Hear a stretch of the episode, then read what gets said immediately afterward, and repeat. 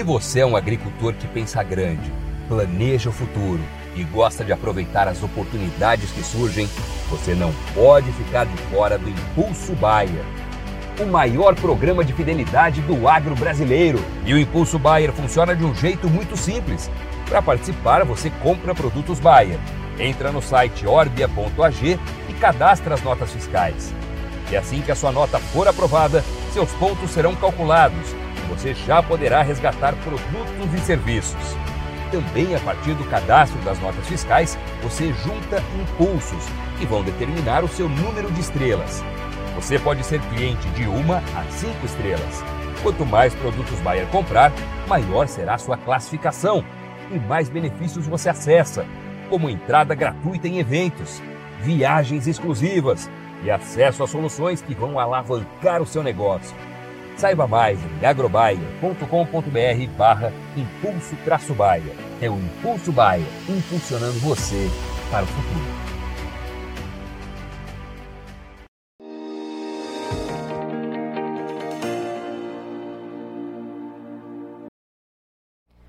Olá, você que nos acompanha aqui pelo Notícias Agrícolas. Eu sou Letícia Guimarães e a gente começa agora mais um boletim sobre o mercado do boi gordo. Quem está aqui hoje para trazer as informações para a gente é o Ronat Macuco, que é consultor comercial da Pátria Agronegócios e vai falar um pouquinho para a gente sobre a arroba do boi a 250 reais. Será que a gente chega lá? Seja muito bem-vindo, Ronat. Bom dia, Letícia. Bom dia a todos que nos assistem, que nos ouvem nessa manhã o mercado pecuário nessa última semana aí, entrando para a última semana de outubro, deu uma desacelerada no interior do Brasil, vaca gorda, novilha gorda, boi gordo, deu uma, uma pisada no freio, tá bom, Letícia? Pisada no freio quando eu digo pensando em pilhar novas altas, devido a fatores de escala de, de abate tendo um prolongar, tendo prolongado em boa parte do frigorífico acompanhado aqui pela pátria. E Pensando numa média Brasil, a gente tem uma escala de quantos dias, mais ou menos? Torno de sete dias e meio, sete a sete dias e meio, alguns frigoríficos já chegando na casa dos oito, mas você pega uma média, podemos dizer oito hoje, daria em oito, alguns frigoríficos pontuais de algumas, de algumas localidades, está com essa média um pouco mais baixa. Mas assim, média Brasil, hoje trazemos oito, oito dias úteis, e esses esse mesma escala de abate, Letícia, a gente teve ela trabalhando na casa aí dos três, quatro dias. Goiás mesmo foi realidade ali para primeira, segunda semana de outubro. Eu tenho um cliente que vendeu boi na mesma semana, embarcou. Então, assim, deu, deu, uma, deu uma esticada. Natural, houve um movimento ali do boa parte dos, dos produtores, junto com o sindicato, segurando um pouco mais o boi no mês de setembro. O preço subiu bastante. Agora precisa mandar esse boi para o abate. Então, foi natural esse movimento. E, Ronat, existe também alguma movimentação em relação ao escoamento das carnes lá na ponta consumidora ou não? Como é que está essa, essa dinâmica?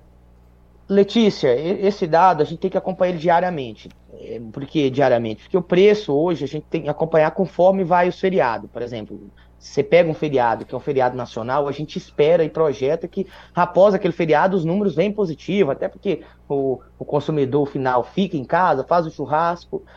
Porém, nesse último feriado que a gente teve, a gente esperava um pouco mais. A gente não viu o atacado conseguindo passar volumes com preço tão atrativo. Então, por isso também deu uma, uma freada em uma possível sustentação de preço em patamares um pouco maiores e até renovando aí preços maiores. A gente não viu isso devido o atacado não ter conseguido passar em volume e em preço é, carne na ponta final, tá bom? E por falar em preço, Ronat, é, toda segunda-feira a gente traz os dados aqui no Notícias Agrícolas das exportações dos mais diversos produtos do agronegócio brasileiro que são informadas pela Secretaria de Comércio Exterior ligada ao governo federal, a CSEX. E a gente vê que para as carnes em geral, né, o preço ele está diminuindo, né? A gente vê os volumes desempenhando de alguma forma ainda de maneira satisfatória, mas o preço pago pelas carnes em si, e isso inclui a carne bovina, uh, ele está caindo semana a semana. Exato, é, exato, Letícia. E esse preço quando a gente olha, será que o problema é Brasil? Será que nossa carne continua muito barata para o mundo? Sim, mas existe país com volume, que é o caso da Austrália, que está muito competitivo. Então acaba que muitas vezes, numa tomada de preço em volume, você olha para um grande player e vê que tem preços mais interessantes, acaba que você bota na mesa preços menores. E eu, você falando de, exportação, Letícia, eu tenho três gráficos para apresentar aí para você, que se fala muito da China como o principal exportador de carne bovina, que precisamos buscar novos players, certo? Uhum. Saindo, saindo desse ponto, a gente olha também para os grãos. Como é que é? Como é que foi a exportação de grão para o mês de setembro, para o mês de setembro, tanto para o milho como para o soja e a carne bovina? Quando você olha os três gráficos lado a lado, ou que você olha primeiro por carne bovina, você está falando aí em torno de 68% da carne exportada brasileira é em destino a solo chinês. Mas quando você olha também o grão, Letícia, a realidade é muito parecida. Quando se olha para a soja, a gente está falando de 79%. Quando se olha para o milho, 38% do milho, Letícia, sendo direcionado para solo chinês. Então, precisamos buscar novos players? Precisamos. Mas acreditamos que a China será e, e, continuará sendo um grande consumidor do nosso grão, como também da nossa carne. E a, é, um bate-papo com, com, com o exportador recentemente, ele nos trouxe um dado. O chinês aprendeu a comer carne vermelha. Agora precisamos passar isso para mais pessoas. Se passamos isso para mais pessoas com volume, logo em sequência, quando a gente tiver uma oferta menor de produto, que não é o caso hoje, a gente vai ter, vai ter preços maiores sendo pago para o para o produtor brasileiro, para o pecuarista brasileiro na ponta. Inclusive, como que a gente está de oferta de boiadas hoje, Ronald, que a gente estava comentando, você comentou uh, que houve aquela, aquela alta né, no, nos preços, o pecuarista deu uma segurada ali e agora ele está tendo que vender. Uh, como que a gente está vendo esse mercado se desenrolar? Certo. O mercado, vamos pegar a Praça Paulista, referência aí boi comum na casa dos 234, 235, alguns casos um pouco mais baixo. Um boi China na casa dos 240. Quando você pega uma média hoje, o próprio CPEA veio muito justo ontem, aí dando 237 de média. Então é, é um preço justo a ser praticado em Praça Paulista. Quando se olha para o Goiás, um boi de 222, 223, depende, depende do local que você está um pouco mais barato. No Vilha, 215, 200 218, alguns casos até um pouco menos, vaca gorda, estando na casa dos, dos 205, 210, chegou a ter negócio pontual, mas assim, o preço ele continua muito firme, perdeu um pouco o ímpeto agora nessa reta final do, do, mês de outubro, porque as escalas deu uma alongada. Então, o próprio frigorífico está esperando a virada de mês para entender como é que vai vir essa demanda, se a exportação vai ganhar força. E aí a gente pode falar, acho que se pudesse mostrar aí, com um gráfico do abate de fêmeas. Então, assim, a gente quer também ter um preço maior, mas quando você olha para o abate de fêmea, Letícia, esse abate, esse número não caiu, né, Letícia? Então, é, uhum. é, o próprio IBGE soltou esse dado já faz uns, uns, algum, faz uns dias, e a gente vai atualizar nos próximos dias aí, mas assim, hoje a gente vê que o segurífico interno, que atende o mercado doméstico, 80, 75% dos seus animais abatidos para mercado interno é proveniente de fêmea. Quando se olha a média geral Brasil, a gente está falando em 44% do abate desse ano é proveniente de fêmea, Letícia. Fazendo com que o preço do boi mesmo comece a ganhar força, ele tem limitadores de alta, porque a quantidade de fêmea continua vindo em volumes bem expressivos. E Ronald, me diga uma coisa, é, além dessa questão do abate das fêmeas, uh, essa perda dos preços para exportação, isso tem travado essa alta de preços, vamos dizer assim, de chegar a essa roupa 250? Tem, tem travado. É, o que fator? Historicamente, a gente tem um, ter, um, ter, um, quarto trimestre muito forte, mês de outubro, novembro e dezembro. Outubro foi bem aquém do que a gente poderia projetar para um ano de ciclo baixista, que eu vou mostrar um gráfico logo em sequência para vocês depois, o ciclo pecuário. Se a gente fala ali que em 2021 a gente teve o menor abate de fêmea dos últimos, dos últimos anos, se pegar aí o ano mais próximo que teve ali foi em 2020, 2015, então, o que, que a gente projeta? A gente projetava uma exportação muito firme, volumes maiores sendo precificado mês após mês, preço pago pela tonelada um pouco maior. Só que a gente vê que uma oferta muito grande faz com que esses preços maiores não venham. E essa oferta grande proveniente exclusivamente da nossa visão, é, pesando na, na precificação final devido de fêmea, o movimento fêmea. Uhum, então a gente, o gráfico mostra isso, os números mostram isso, o número do IMEA mostra isso para o Mato Grosso. Então, quando a gente coloca isso, até pensando, pensando em tomada de decisão, a exportação não está ajudando nessa formação do, da arroba de 250 em Praça Paulista. O que, que seria 250? Não seria média. Então, o boi comum sendo negociado a 245, o boi China 250, 255, e isso faria com que o preço, o preço no interior do Brasil ganhasse mais 10, 15 reais. Hoje não é essa a realidade. E essa, final, essa reta final de ano, muitos pecuaristas esperavam essa arroba 250. Uhum. Será que ela não vai vir? Hoje ela nos mostra que pode estar um pouco distante. Talvez a gente não tenha, como muitos falavam, ah, primeira semana de, de, de novembro já vamos ter esse preço. Hoje não é realidade, entendeu? Nem os contratos futuros na bolsa, nem o mercado físico está mostrando isso agora. Ô, Christian, só coloca para mim de novo, por gentileza, o gráfico que o Ronald colocou aqui para gente do abate de fêmeas. Aquele de barrinhas, por favor. Esse aí é o ciclo pecuário, né? O, o outro anterior, né? Isso, né, coloca o anterior. Isso, de abate de fêmeas. Aí o que o Ronald falou, olha só, 2023, 44%. É muita coisa, né, Ronald? É uma pressão bastante forte. Exato. E quando a gente olha esse gráfico, Letícia, muitos aqui que nos assistem agora, eu acredito que tem muitas pessoas aqui que estão tá querendo tomar decisões de médio e longo prazo.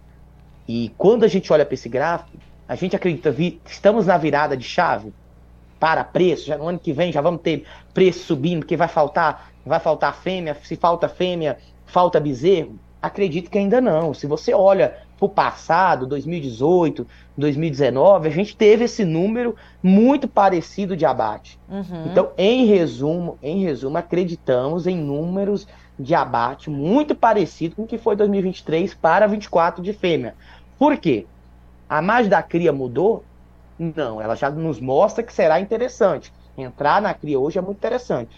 Então, mais ainda, quem está com plantel lá prefere vender uma vaca gorda, prefere vender uma novilha gorda, prefere descartar um, uma ponta de gado mais pesado do que vender bezerro e bezerra hoje pelos preços que está sendo praticado. Os preços já deram a reagida, categoria de reposição, bezerro, já voltou, já mudou o preço, já melhorou no interior, a procura passou a ser maior, bezerra, por exemplo, já vê uma procura maior, os preços até mudar, mas ainda é praticado 1.200, 1.350, alguns casos 1.400 reais, bem pontual, de bezerra, bezerro 1.750, 1.800, o próprio indicador CPE trazendo já na casa quase de 2.000, 1.900 e pouco, a gente já vê já a procura maior, mas ainda não é aquele bezerro de 2.900, 2.800, 3 mil reais que tivemos no interior da Rondônia, interior do Mato Grosso, região de Alta Floresta, é, região do, do, do Transamazônica, que, que, tanto, que tanto se fala hoje da Transamazônica, é um grande fornecedor de bezerro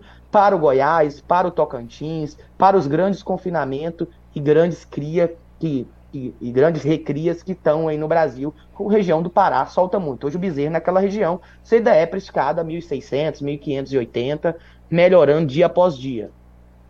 Ou seja, então, para o ano que vem, a gente ainda deve ver essa pressão pelo abate de fêmeas sendo exercida nos preços da roupa bovina. Acreditamos sim, Letícia, e por isso, e por isso talvez mostraria outro, outro gráfico. Letícia. Aquele do ciclo pecuário, né? Exato. Se a gente entende Falei recentemente com um produtor da região de Itaituba, região que antes era muito, era muito garimpeiro, era muito região de garimpo, as fazendas eram um pouco deixadas de lado. Hoje, devido a esse movimento do governo federal trancando e tudo mais, fazendo com que com que esses garimpos cortassem, a gente vê essa região que está investindo na pecuária, só que está com um desestímulo muito grande para quem está no setor.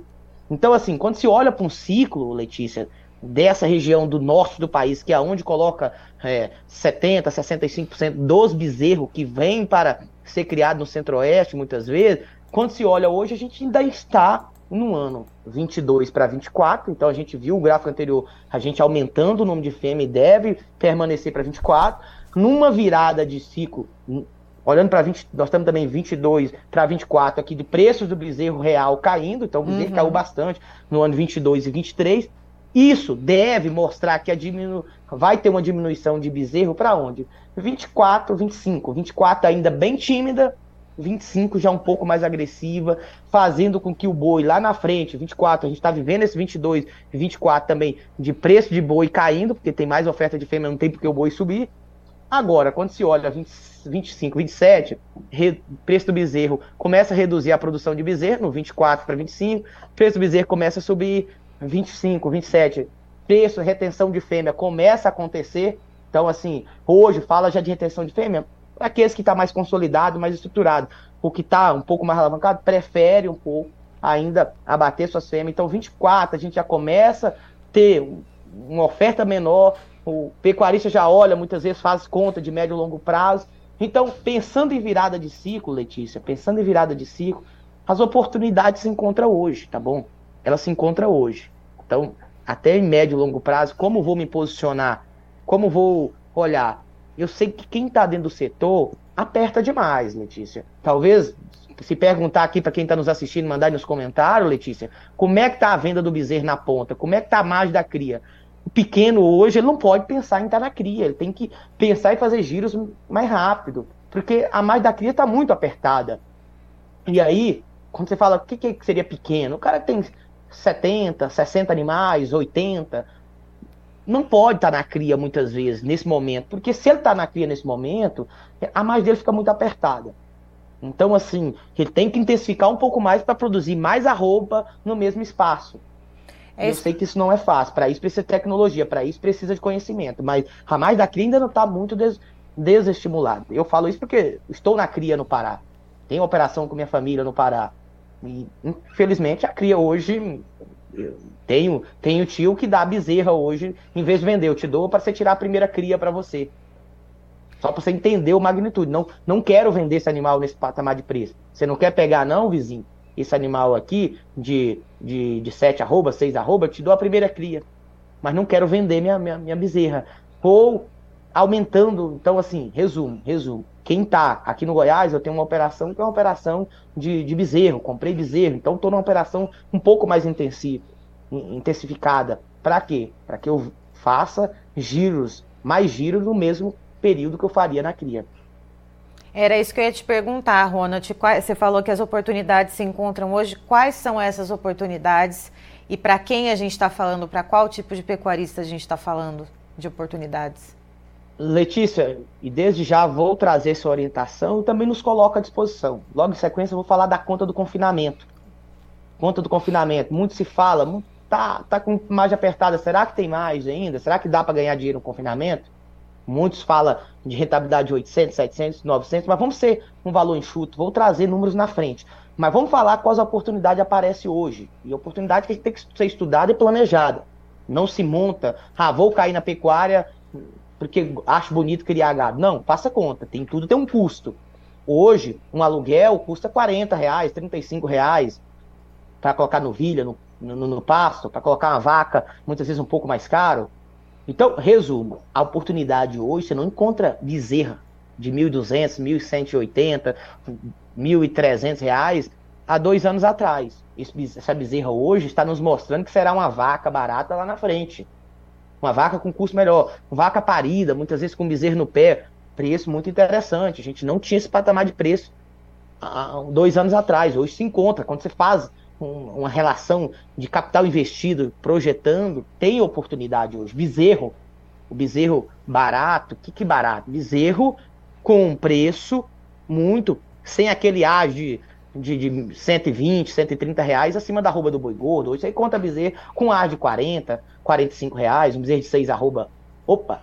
Então eu tô falando que tô comprando um bezerro que vai virar um boi gordo num período de um, de um ano, um ano e quatro meses, um ano e cinco meses, depende se for a pasto, se for no confinamento, que vai ter confinamento um pouco menos, com um ágio muito pequeno sobre a arroba do boi atual, sim. Então as oportunidades se encontram isso. Claro que você precisa estar capitalizado, você precisa entender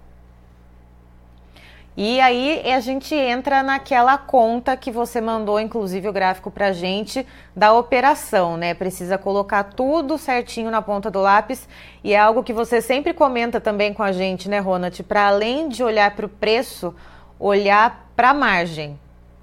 Exato, Letícia, exato. Quando se olha hoje para uma tomada de decisão de um boi magro, de um garrote, eu preciso entender se eu vou levar esse animal para virar um boi gordo lá na final, ou se eu vou mandar ele para um confinamento, ou se eu vou colocar ele no confinamento, boitel, que seja a região que você tá, vai ter as alternativas. Se você está no norte, muitas vezes você não tem essa alternativa. A alternativa é colocar no pasto e suplementar ele, dar um mineral, dar um proteinado, fazer aí um movimento. Se você está no centro-oeste, você vai ter os boitéis parceiro pró, você vai ter como você mesmo confinar, porque você vai ter milho à sua disposição, sorgo, e dá para fazer essa dieta ou, ou outros produtos. Hoje, uma rentabilidade média de um confinamento para em torno de 90 dias está rodando na casa dos 10 a 12%.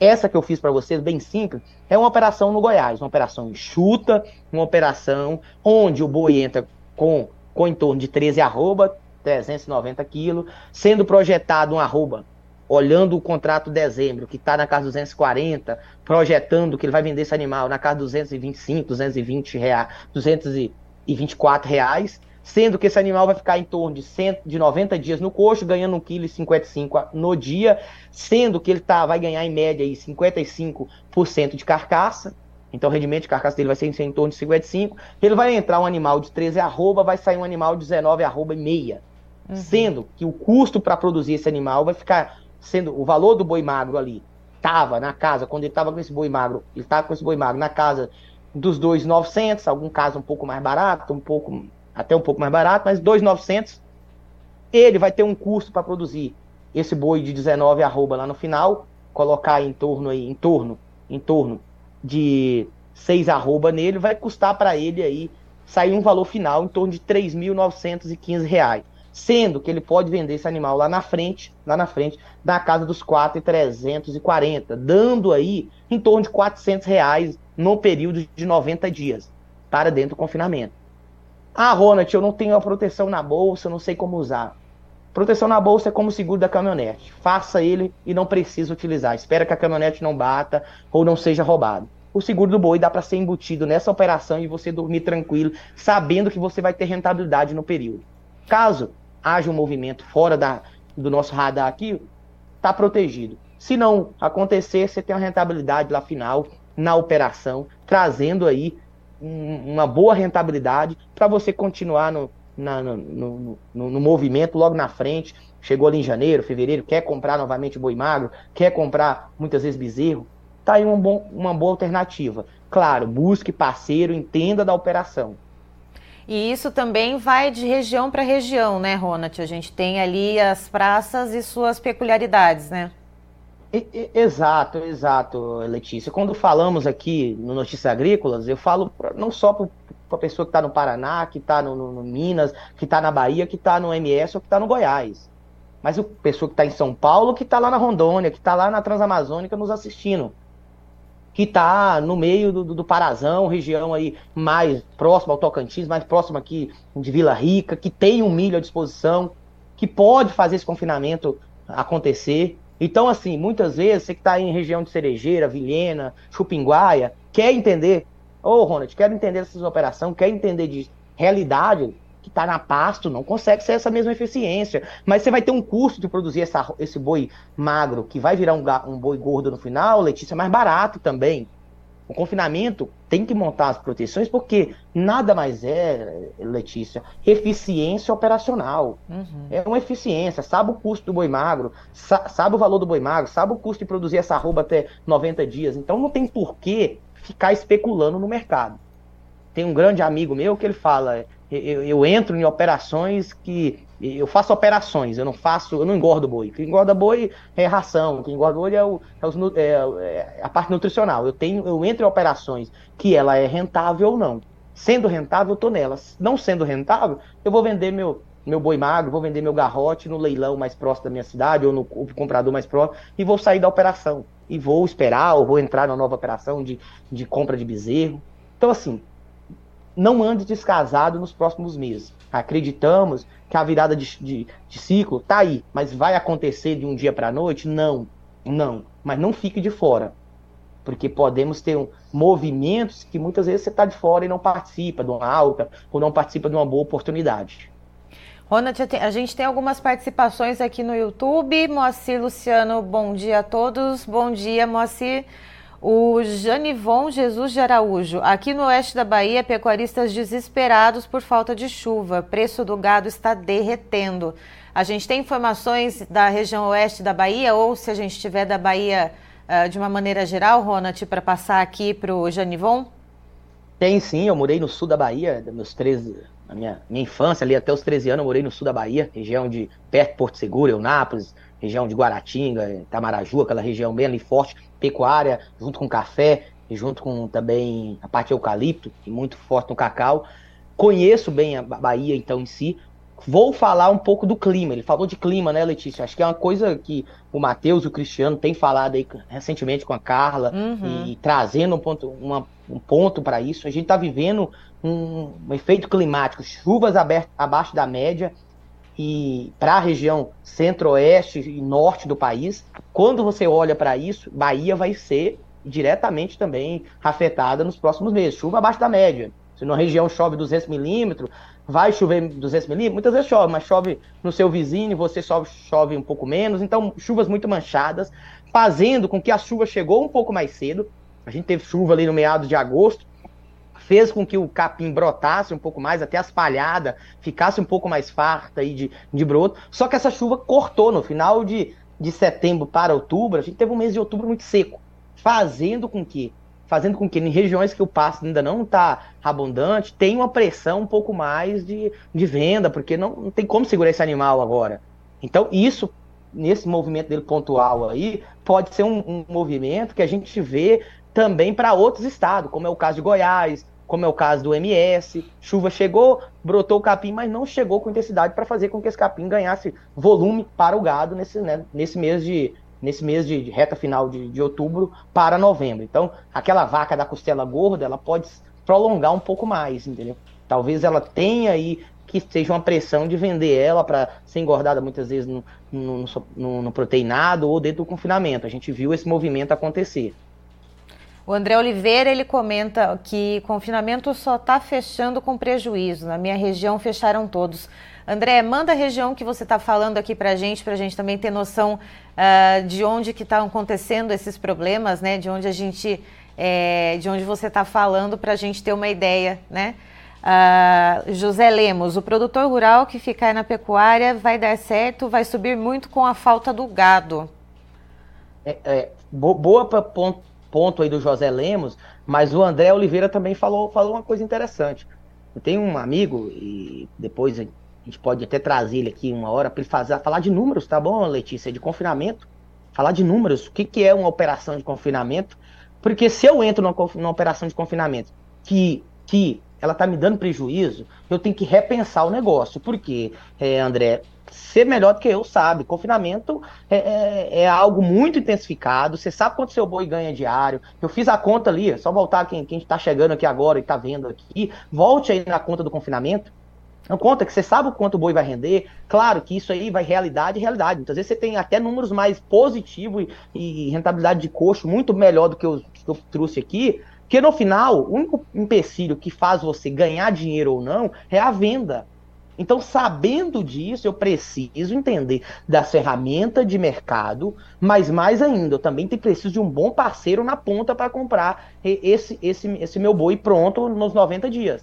Então, assim, opa, eu tenho 400 animais que vai sair em dezembro. Dezembro, reta final de ano, sempre o segurífico gosta de dar férias. Será que eu vou ter vou ter bastante frigorífico disponível buscando boi nesse período? Então eu tenho que estar tá ligando para os comerciais do frigorífico, entendendo se, se, se já posso colocar um boi para escala lá, se vai ter ou não. Tenho que estar tá atento a isso. E as proteções na B3, elas são muito indicadas para quem não consegue travar um boi antecipado no físico. Aí a gente tem aqui também ó, o Amarildo Gaspar, e pelo que eu vi, são três anos consecutivos de abate de fêmeas. Uh, vamos voltar naquele gráfico, Christian, dos abates de fêmeas, aquele de barrinha? Vamos lá, Ronald. É... Ele, ele falou que o terceiro ano de abate de fêmeas, certo, Letícia? Isso, são três anos consecutivos de abate de fêmeas. A gente tem 2021. Não, entre, entre a mínima de 2021 e hoje 2023, a gente falando então tem dois anos de segundo, segundo ano de abate de fêmea. Se você olha para os gráficos anteriores, vamos pegar 2000, 2016 como referência. Vamos pegar aí então 2010. Se a gente olha 2010 e 2015 para 16, é muito parecido. Só que em 2010 a gente teve 2011, 2012 e 2013. 2014 muito parecido também com 2012, 2013 e 2014. Vamos projetar, então, que houve um, um aumento da produção de, de, gado, a gente tem próprios dados aí de várias, várias casas que faz isso, é, já trazendo o nosso rebanho um pouco maior. Então vamos imaginar que a gente deve continuar, se a gente pega os anos anteriores, com o abate de fêmea muito parecido com 2023 para 2024. Então, falar que já é uma virada, que a gente vai ter um, um foguete subindo no ano de 24 para preço de arroba, olhando que a gente ainda vai ter um número de abate fêmea grande, na nossa visão, ainda é cedo para afirmar isso. A gente pode dizer que o ano de 2024 podemos ter preço mais estável, menos volatilidade, como foi esse ano. O boi saiu dos 300 para 200, para 195 em Praça Paulista. Em janeiro, a gente, fevereiro, a gente tinha boi de 300 para Paulista. Depois, agora, final do ano, meados de, de, de agosto, boi de, de 195. Então, não acreditamos nesse movimento mais, não. Acreditamos em mercado mais estável, melhorando pouco a pouco mas ainda nada de subida agressiva ainda. Então o abate de fêmea é um bom direcionador para preço futuro, tá bom? Foi, foi o José Lemos que falou ou foi o Amarildo? Foi o Amarildo que falou do, dos três anos consecutivos de abate de fêmeas. E você falando essa, essa questão dos preços nos leva à questão do Alisson Renner. A arroba do boi gordo pode chegar a quanto no mês de dezembro? No mês de dezembro, 23 agora, Letícia? Deve ser, né? Provavelmente, ele não deixa claro, mas vamos, vamos tentar exercer esse exercício de futurologia agora para esse curto prazo. vamos pegar um referenciador. Eu, eu, se ele puder mandar aí, Alisson, manda de qual região que você está falando, Alisson, porque eu vou pegar a referência para Paulista. E aí você me fala a região e eu jogo para sua região que seria um valor justo. Por exemplo, Praça Paulista hoje um boi de 242 para dezembro. 241, 242, depende do momento que você olha a tela da B3. Se a gente fala que é para o Goiás, é menos 20 reais. Então estamos falando que é um boi de 222. Se a gente fala que é para o MS, menos 18, menos 15, estamos falando que é um boi de 225, 226. Se for para o Paraná, região de Londrinas, é muito parecido com o Praça Paulista. Opa! Está falando que é para Bahia, é um boi de 200 e, 215, 220. Opa! Mas estamos falando que é do Pará, estamos falando que é da Rondônia. Aí eu preciso também entender como é que vai estar tá a oferta localizada. Porque uma coisa é eu projetar e aí a escala de abate da sua região der uma alongada. Por exemplo, vamos pegar uma realidade. Quem está nos ouvindo aqui? Opa, Muitas só um vezes tá minutinho, tá... Ronald, eu vou te interromper. O Alisson está falando da Paraíba. Paraíba, ô lugar bom, rapaz. Paraíba, realidades um pouco diferentes, tá bom, Letícia? É uma macro região. Eu estava até falando ali, região da Cealba, quem está ali em Sergipe, e, e Bahia, lá na ponta ali, uma região muito produtora de milho, eles têm uma cultura um pouco hum, diferente. Eles gostam de levar um boi até 28 arroba, 27, engordar esse boi um pouco mais no coxo. É um animal que tem um mercado mais regionalizado. Ali não é um mercado de exportação. Então, é realidade um pouco diferente. Se você pega essa realidade, hoje, o que que tá, ó, semana passada tava 270. Olha para você ver, ó. Acabou de, acabou de pontuar aí, certo? Aham, uhum, é isso que eu ia falar. Olha... Acabou de falar. Semana passada estava 270 reais arroba. Ainda bem que a gente tem um conhecimento aí de vida, né, Letícia? Nós tava falando besteira aqui, dizendo que, o boi lá trabalha igual o Praça Paulista, trabalha igual o Goiás. Não. É uma realidade da macro região, uma região consumidora muito forte. Opa, você tá falando que é uma região consumidora muito forte. Se não tem uma oferta e a seca pode prolongar um pouco mais, quer dizer que o boi ali naquela região vai valer vai valer um pouco mais. Por quê? Levar um boi do Goiás, levar um boi do Mato Grosso, levar um boi do Pará para Paraíba, muitas vezes a logística fica, fica inviável. O boi vai chegar mais caro do que o preço lá, então o segurífico prefere pagar um pouco mais regionalizado. Então, olhando isso, se tem uma oferta maior chegando no centro do Brasil, necessariamente o preço começa também a perder força na Paraíba. Mas se, se a gente tem uma região deles que está com oferta um pouco mais curta, os preços tendem a manter, Letícia, é natural. Então, assim, em resumo, região da Paraíba aí, não sei se esse boi vem a pasto, confinamento, se ele puder dizer mais, a gente vai conversando aqui. Até o José Lemos ali, José Lemos está falando do, do Mato Grosso, Letícia. Porque se estiver falando do Mato Grosso, é a realidade um pouco diferente. No primeira semana de setembro, segunda semana de setembro, o preço subiu em boas, em todas as praças do Brasil, até final de setembro. Mato Grosso trabalhou muito lateralizado. Região de Ponto Lacerda, região é, de Cáceres, o boi veio subindo de, de, de, de, escada, entendeu? Bem devagar. Agora, essa última semana, Mato Grosso até estabilizou preço, com outras praças perdendo, Mato Grosso sustentou. Então, assim, são praças que trabalham um pouco, um pouco diferente. Então, a gente precisa acompanhar e entender. Certo. Ronat, muito obrigada por todas as informações, por, por ajudar a gente a costurar né, toda essa colcha de retalhos, todos esses fatores que vão nos ajudar a entender um pouco melhor como que vai, como esses preços vão andar daqui para frente, né, e como que a gente deve olhar a questão de oferta e como ela deve mexer com os valores da arroba bovina, então, nos próximos anos. Você é sempre muito bem-vindo aqui com a gente no Notícias Agrícolas, como todo o time da Pátria Agronegócios. Obrigado você, Letícia, obrigado a todos que, que nos assistem, que tá aqui batendo esse papo com a gente. Nos colocamos à disposição, Letícia. Acho que o ponto que, que temos que olhar é vamos, vamos defender o produtor rural, você, produtor rural também. Vocês têm uma forma de divulgar e de, de, de trazer a informação, tanto notícias agrícolas, muitas vezes, como a Letícia queria uma notícia da, de Marabá, uma notícia do, de Altamira, uma notícia da, da de, de, Rondônia, de Vilhena, aqui do Goiás, de região de Mozarlândia. Então, sempre que tiver uma boa, uma boa informação, leva para vocês, traz essa informação. Ó, oh, pessoal, lote boi aqui sendo precificado a tanto, até para cada dia mais a informação ficar mais clara. Ficar clara para todo mundo, tá bom? Acho que essa é a visão que a gente está aqui. Como consultoria, como analista, é, consultor de mercado, de agronegócio, a gente vem aqui muitas vezes trazer o que a gente está vendo no dia a dia. E com muita clareza. Ninguém está aqui querendo falar que o preço vai cair ou vai subir, não. Ninguém quer que, quer dizer isso. A gente quer trazer uma tendência do que a gente está olhando para números. E em cima disso, a gente vai ajustando o leme para a gente poder andar em mares um pouco mais, mais tranquilo. Olha, tem um comentário aqui, Ronald, esse é endereçado a você e tem totalmente a sua energia. É, Lamaquina dá o pedal. Rapaz, o homem está desossando o boi de norte a sul. Parabéns, Ronald. Essa pessoa está falando de Tangará da Serra, do Mato Grosso. Muito obrigado, muito obrigado. Nos colocamos à disposição. Tangará ali tem um grande amigo, Giovanni Monteiro, que está ali. Então, um abraço a todos que, que nos assistem e ficamos à disposição, tá bom, Letícia?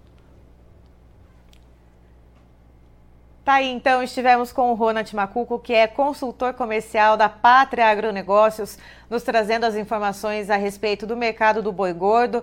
Aquele cenário né, de expectativa, será que a arroba do boi chega a 250 arroba? Uh, esse cenário ele vai ficando um pouco mais distante quando a gente olha, por exemplo, para abate de fêmeas, que nesse ano de 2023 uh, ah, ele ficou bastante alto, chegando a 44%. E quando a gente olha também para a questão dos preços pagos uh, pela carne bovina exportada, que isso acaba desestimulando um pouco, portanto, essa questão das exportações. Então, esse cenário de 250 arroba vai se distanciando um pouquinho. E o Ronald, ele trouxe ao longo da entrevista para a gente a questão do ciclo pecuário, né? Então, a gente não deve ver logo no ano que vem uma virada de chave né, instantânea de que esses, esses abates de fêmeas uh, devem diminuir drasticamente. Não, eles devem perdurar ainda por um certo tempo e a gente deve ver, então, isso ainda modulando esses preços da arroba bovina. Então, o que, que o Ronald ele traz para a gente? Utilizem ferramentas de proteção para você poder participar das altas quando elas ocorrerem, né, para você ficar protegido das baixas quando elas acontecerem também. Christian, por favor, os preços na tela. Vamos lá então, contrato outubro de 2023 para a arroba do boi gordo, referência da B3, a Bolsa Brasileira, tem uma tímida alta de 0,04%, valendo R$ 238,10.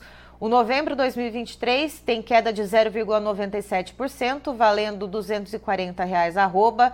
O dezembro ele cai agora 0,72%, valendo R$ 241,25.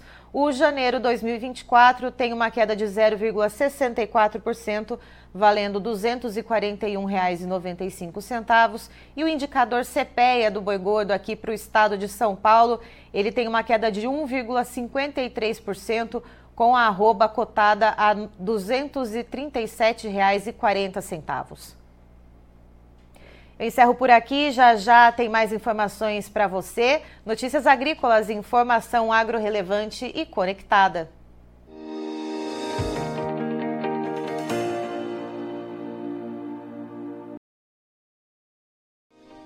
Se inscreva em nossas mídias sociais. No Facebook, Notícias Agrícolas. No Instagram, arroba Notícias Agrícolas. E em nosso Twitter, arroba Norteagri. E para não perder nenhum vídeo, não se esqueça de nos acompanhar no YouTube e na Twitch Notícias Agrícolas Oficial.